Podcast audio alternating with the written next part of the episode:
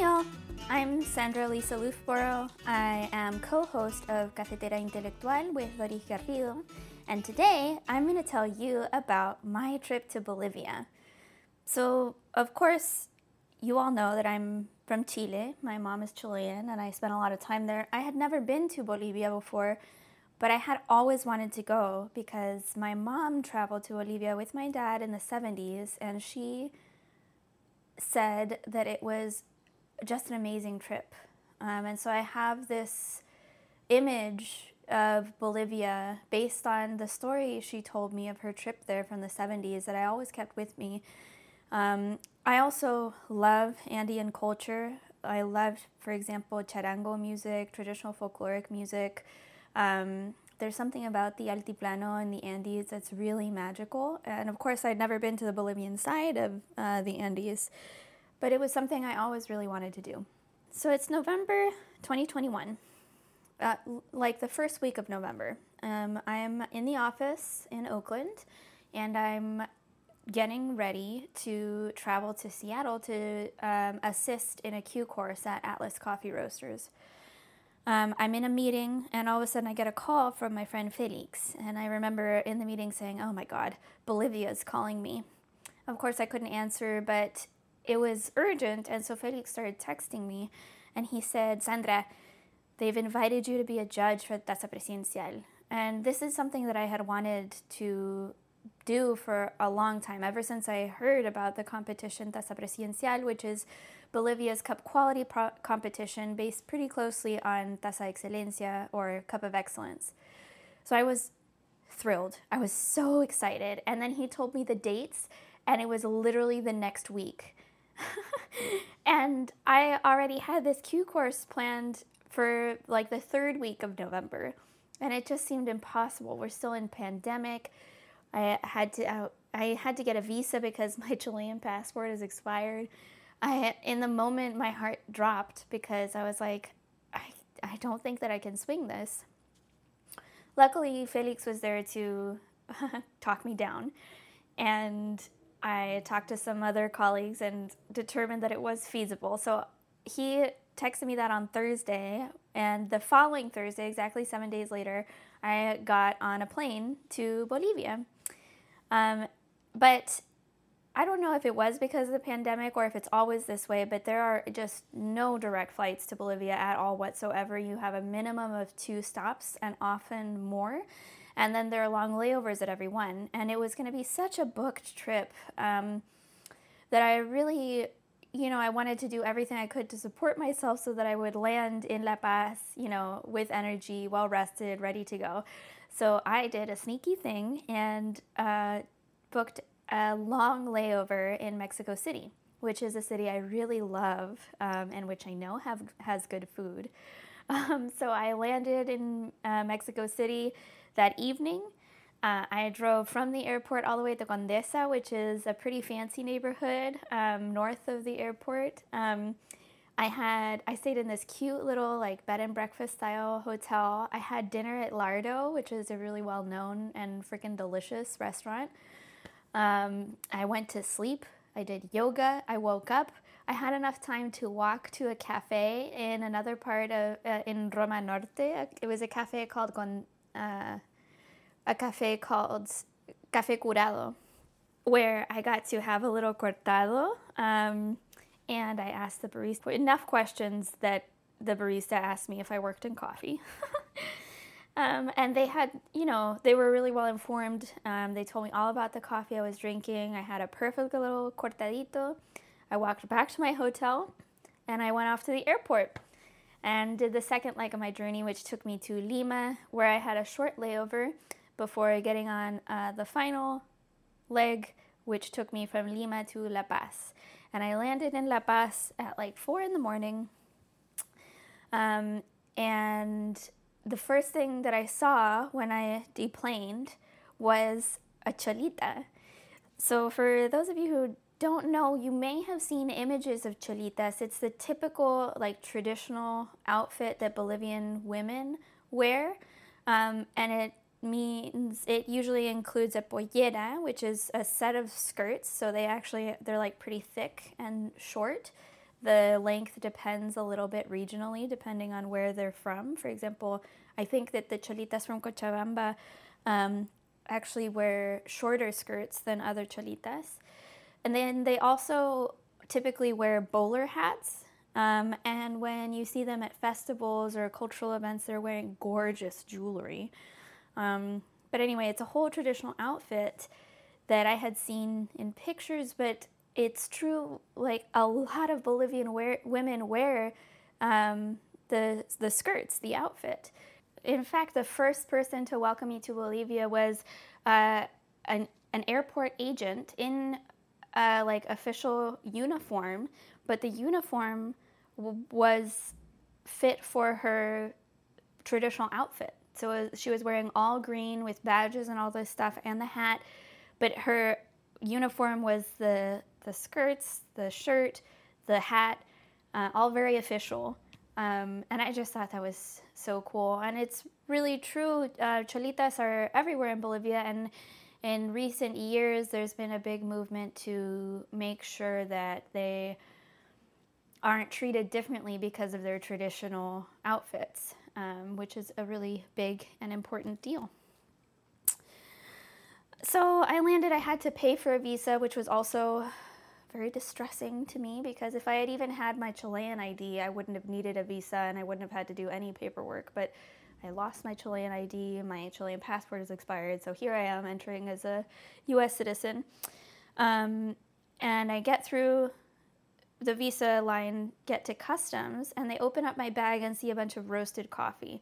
Now, uh, we all know that uh, producing countries have a really hard time tasting coffee from other origins because it's an agricultural product and governments usually uh, forbid bringing in coffee from other origins, especially green coffee, into uh, it, across the border. But I was coming on behalf of the government. Uh, Bolivia was about to have its first Q course, which was really exciting. And of course, in Q, you cup four tables, all from different parts of the world. Um, and the Bolivians who were planning to take the course had had very little opportunity to taste coffee that wasn't from Bolivia. So I had asked Doris actually to roast samples from Sumatra, from Kenya, from Ethiopia, from other parts of Indonesia, from Central America, Honduras, Mexico, um, everywhere that we could really, so that they could cup and practice and see what else is out there. Um, and then I get to customs and they open my suitcase and it's half full of coffee and it's back sealed in clear bags. And they say, You can't enter with this. And I'm like, Yeah, I'm going to. I, I need to, actually. Thank you. And they say, No, this is, I mean, this isn't even commercial packaging. It doesn't even say where it's from. And Doris had slipped a little, like a ripped post it note into each of the bags with the origin and roast date. And so I was like, Yeah, it's labeled. Look, there's a label right there. And they were like, no, it needs to be like an official bag with a brand on it and all this stuff. And I was like, I, it doesn't have a brand because I roasted it, which isn't true. Doris roasted it for me. Anyway, we went back and forth for a long time and finally I was like, listen, I'm here because your government invited me to come. I'm here to like provide cultural support and also industry support for coffee professionals here in Bolivia. And one of the things that I'm doing is bringing the coffee professionals here in Bolivia coffees to taste from other places. And they were like, oh, well, if you only had some sort of evidence to show that you were actually invited by the government. And I was like, I do. I do. I have an official letter of invitation, which I had printed multiple copies of. And it's lucky I did because I actually had trouble at the Mexico City airport too. And without that letter, I don't think I would have made it. Um, and I definitely wouldn't have been able to bring coffee with me because it wasn't until they saw that letter that they were like, all right, fine. So with the letter, they were like, well, fine. And they said, eh, you know, it's lucky you brought the letter because if it wasn't for the letter, we really wouldn't have been able to let you pass. And I was like, you really would have had to because I need to bring this coffee. And in fact, Felix arrived in that moment, and so I could see him like 50 feet away, and I was like, "It's for, it's literally for him. He, like, he needs to have this coffee." Anyway, they let me out finally with my coffee. Thank you very much, um, and thank you, Doris, for roasting it all. Um, and I went to pick up my luggage. I met Felix in person for the first time, which was a really big deal. We got in his car and we drove out from El Alto, which is where the airport is, to La Paz. And I have to say it was a really gorgeous trip because the sun was just coming out. It was like 5:30 in the morning now. The sun was just dawning. Um, and the light was really unique. And the thing about La Paz is that there is no horizon. like, I hadn't realized, I don't know, I, I felt like I had lived in hilly places. I lived in San Francisco, which is known for having hills. But you still see the horizon. There's the ocean, there's the East Bay, you can see for miles. And in La Paz, you cannot everywhere you look, it's not only that you can't see for miles, it's that there, there is no flat horizon. Everything is uneven. There's multiple levels of everything. Everywhere you look, you see the roofs of building and also the entrance to another building. You see um, uh, everything is like packed in, and the slopes of the hills are so steep. And so it's like a, it's just a three dimensional city in a way that I really hadn't experienced before. And it was really interesting um, and beautiful again to see it just as the sun was rising over the city. And Felix took me to my hotel and he dropped me off and he said, Listen, when you wake up, you should order mate de coca. And I was like, Mate? For South Americans, mate means yerba mate. Um, and you don't even say yerba mate, you just say mate, and it always means yerba mate. And it also means the little um, squash, the, the little cup that you drink the mate out of, the whole setup with the bombilla and everything. So I was like, so are we drinking mate out of the gourd that you use for yerba mate? Or what does it mean? anyway, it was six in the morning. I was jet lagged. I was exhausted. I was at 12,000 feet of elevation. I was like, cool, thank you, Felix. We'll remember that in the morning and we'll ask the concierge what the heck that means. Luckily, I was able to sleep. So I slept from like 6 to 11. I actually slept pretty well. I'm, again, really grateful that I had that long layover because I don't think I would have been in such good condition if I had been more tired. And sure enough, I asked the concierge if I could order yerba uh, excuse me, see, it's confusing. If I could order mate de coca. And he was like, yeah, of course. Like it was the easiest thing in the world. Anyway, he brought me this cute little tray, and mate de coca is just tea bags full of coca.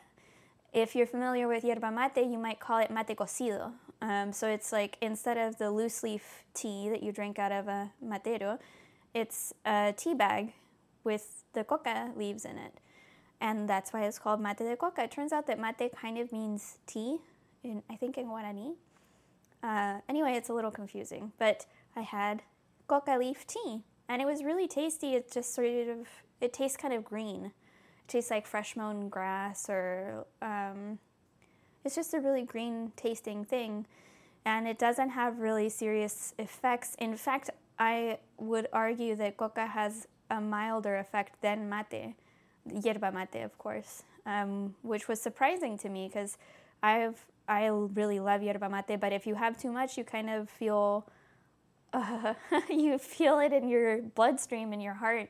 You know, you get excited, and with coca leaves, that doesn't really happen. Anyway, I had my matecito de coca, and uh, Felix and Stephanie uh, came and picked me up around noon. Um, and they took me to this amazing traditional Bolivian restaurant that Estefany had picked out, where I had ají um, mixto. So it was ají with tongue, with chicken, and with ground beef. Um, and ají was is just like a sauce made of chiles, um, not spicy though, um, and it was super tasty. But that was the first time that I had chuño, and chuño to me as a Chilean has always meant potato starch, um, like potato flour. Chuño, it turns out, is a super traditional Andean, uh, like altiplano dish um, that the Incas developed. It turns out that potatoes are kind of toxic, which I didn't know. and of course, in the altiplano, nothing really grows. It's very hard to grow food, um, but potatoes grow very well. And so the uh, Incas and the other native peoples developed quite a few methods to process potatoes to remove that toxic element and also to preserve them and make them shelf stable. And chuño is one of the ways that they do that. It's basically freeze drying. So they leave the potatoes out like in the altiplano overnight and it's super dry and it's super cold and they freeze dry. And after they freeze dry, they step on them and crush them with their feet. And then they leave them to freeze again. Um, and the result is this blackened potato that can last for like 10 years. Um, and when you want to cook it, you soak it overnight and then you boil it and you have chuño, which is this sort of soft, flavorless potato situation that appears on every single Bolivian dish that I tasted. Um, and there's other methods. There's also which is where they throw the potatoes in a river and let the w- river like blanch it almost, and so the result is a super white um, potato. Uh, anyway, lots of potatoes, lots of meat, uh, and that's really it. The salad usually consists of like a single slice of tomato. But the food was delicious. Oh, and the other thing is that the portions are freaking enormous.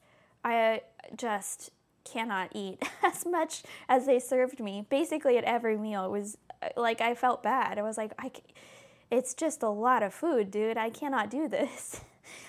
but I did try because it was really tasty.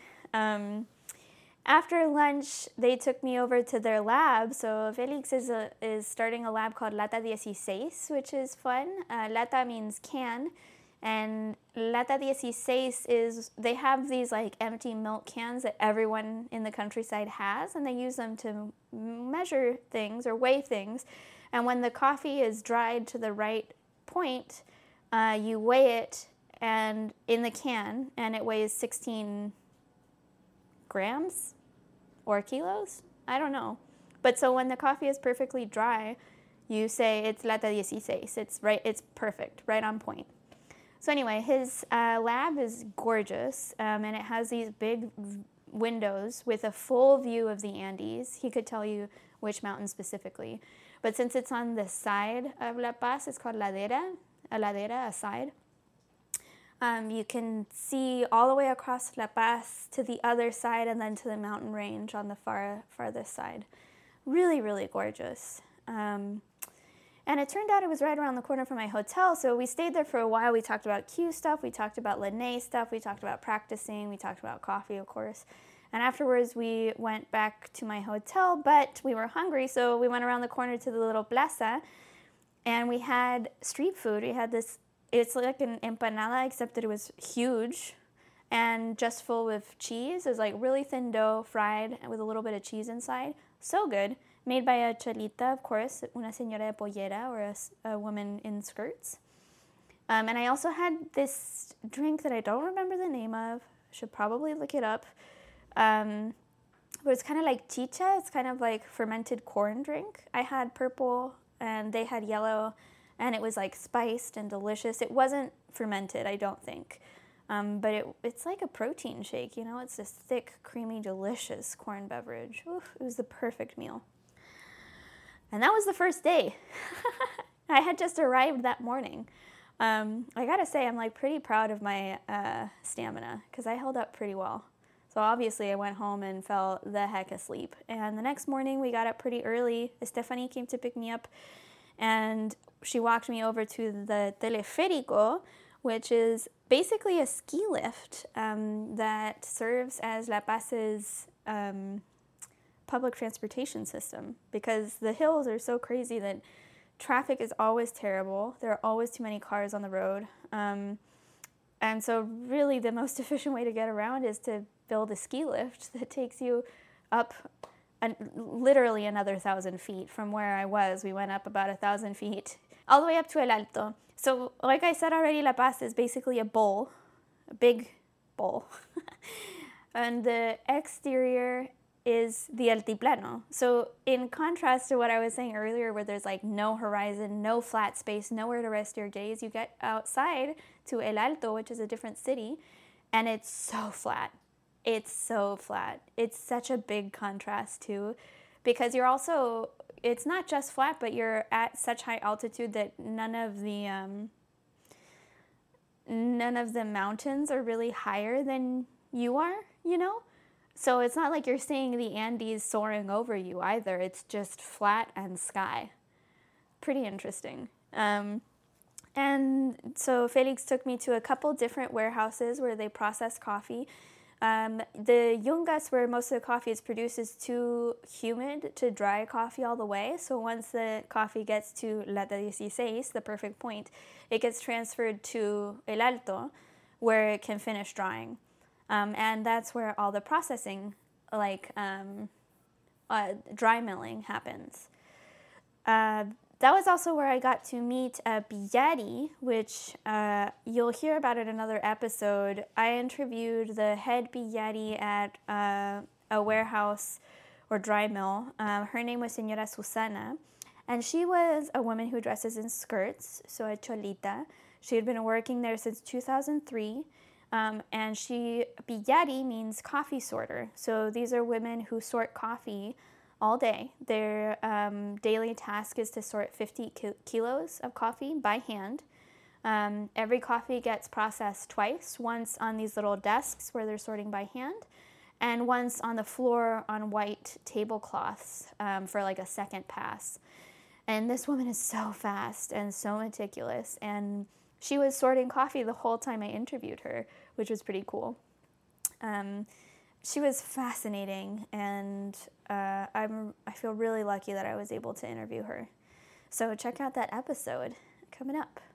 So after touring a couple different warehouses, we got on the road and started heading to Los Yungas. So if you read some of my articles about Bolivia, you'll notice I mentioned this road called Camino de la Muerte, the road of death. So that road is closed now. It's open only to bicyclists and adventure seekers. But I gotta say that the new road uh, doesn't seem to be much less deathly. We're talking about hairpin turns, no like uh, guardrails, barely room for two cars, and people are going so fast, and you know, it's just pretty intense. So Bolivia is one of the only places where you actually go downhill to reach the coffee lands. In most places, you're going from sea level or something up to 2,000 feet or 2,000 meters of elevation. But La Paz is at like 5,000 meters of elevation. so you gotta drop down 3,000 or so metros. But first, you have to go, you have to cross the Andes. So you're already pretty high up, but you're not at the peak of the Andes. So the first part of the journey was just going up higher and higher and higher and seeing the arid landscape. Um, and it was really kind of magical. We stopped right at the peak um, and took some pictures and stuff.